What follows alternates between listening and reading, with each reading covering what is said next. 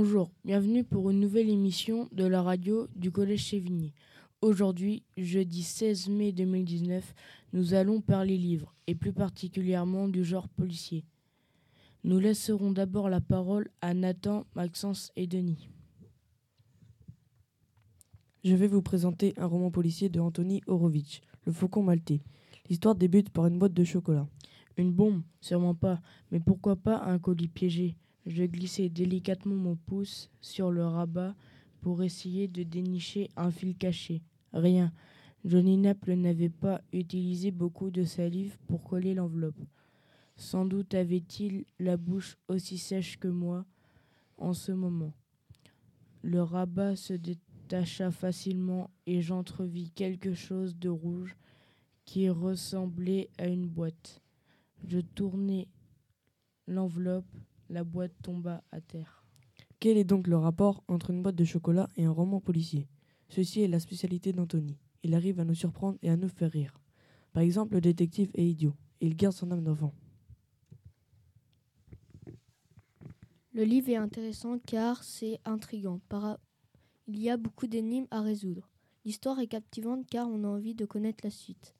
C'est aussi un bon livre parce qu'il y a un peu d'action.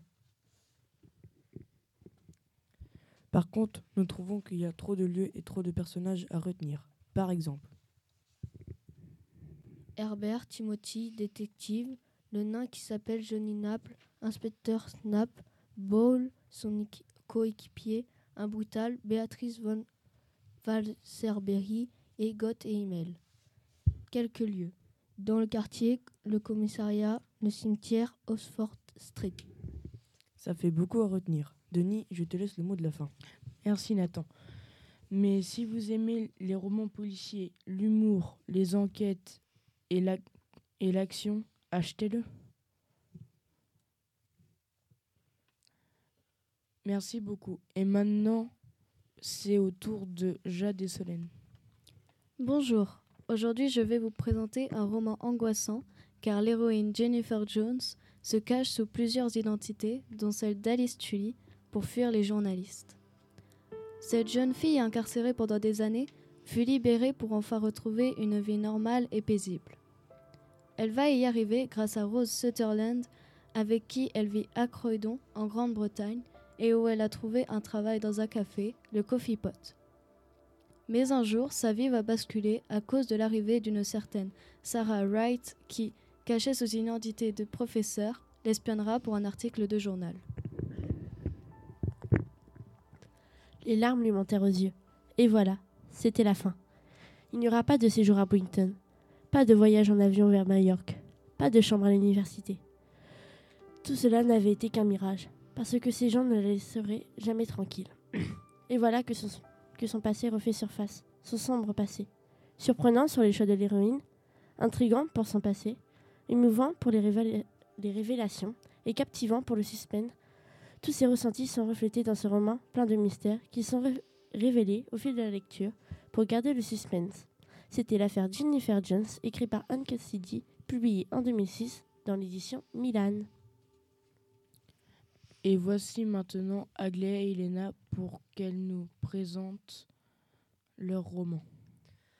Bonjour, aujourd'hui notre chronique littéraire parlera d'un roman policier, Papillon Noir de Claire Mazard, publié en octobre 2010 et édité par Oscar Éditions, qui nous a très bien plu. L'histoire du roman est à la fois fascinante et intrigante. Je te laisse la parole, Léna. Merci Aglaé. Ce livre présente l'enquête menée par Karine Raskinski, ses deux lieutenants et son lapin tricolore. L'histoire se déroule à Paris lorsque Vanessa Cortez, une jeune fille repérée par Stéphane Ringot et engagée dans l'agence modèle, je cite, Vanessa se dirigea vers le 33 rue du Noix, la plaque Agence Modèle, troisième étage, brillait comme si elle était en or. À ce moment, l'adolescente ne sait pas ce qui l'attend derrière cette porte. Le lendemain matin, vers 8 heures, la coursière arriva comme à son habitude. Elle trouvait quelque chose d'anormal. La porte était entr'ouverte. La jeune femme hésitante entra et resta sous le choc. C'était une jeune fille allongée et inconsciente dans le couloir principal. La jeune fille, la jeune femme trouva également la directrice morte dans son propre bureau. Elle appela la police pour double meurtre. Une fois arrivée sur les lieux du crime, la police inspecta tout de A à Z, mais quelque chose intriguait un des deux lieutenants. Il y avait une lettre en forme de papillon où était inscrit Tu es belle, tu es jeune et tu vas mourir assassinée.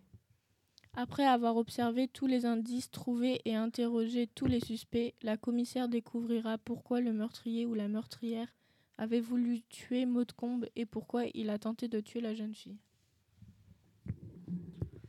J'espère que, nous, que nous vous avons inspiré et donné envie de lire ce livre. Et n'oubliez pas que le livre Papillon Noir de Claire Mazard, publié par Oscar Édition, est disponible dans la plupart des librairies. Léna et moi-même vous souhaitons une très bonne journée. Merci à tous. À la prochaine pour des nouveaux romans. Au revoir.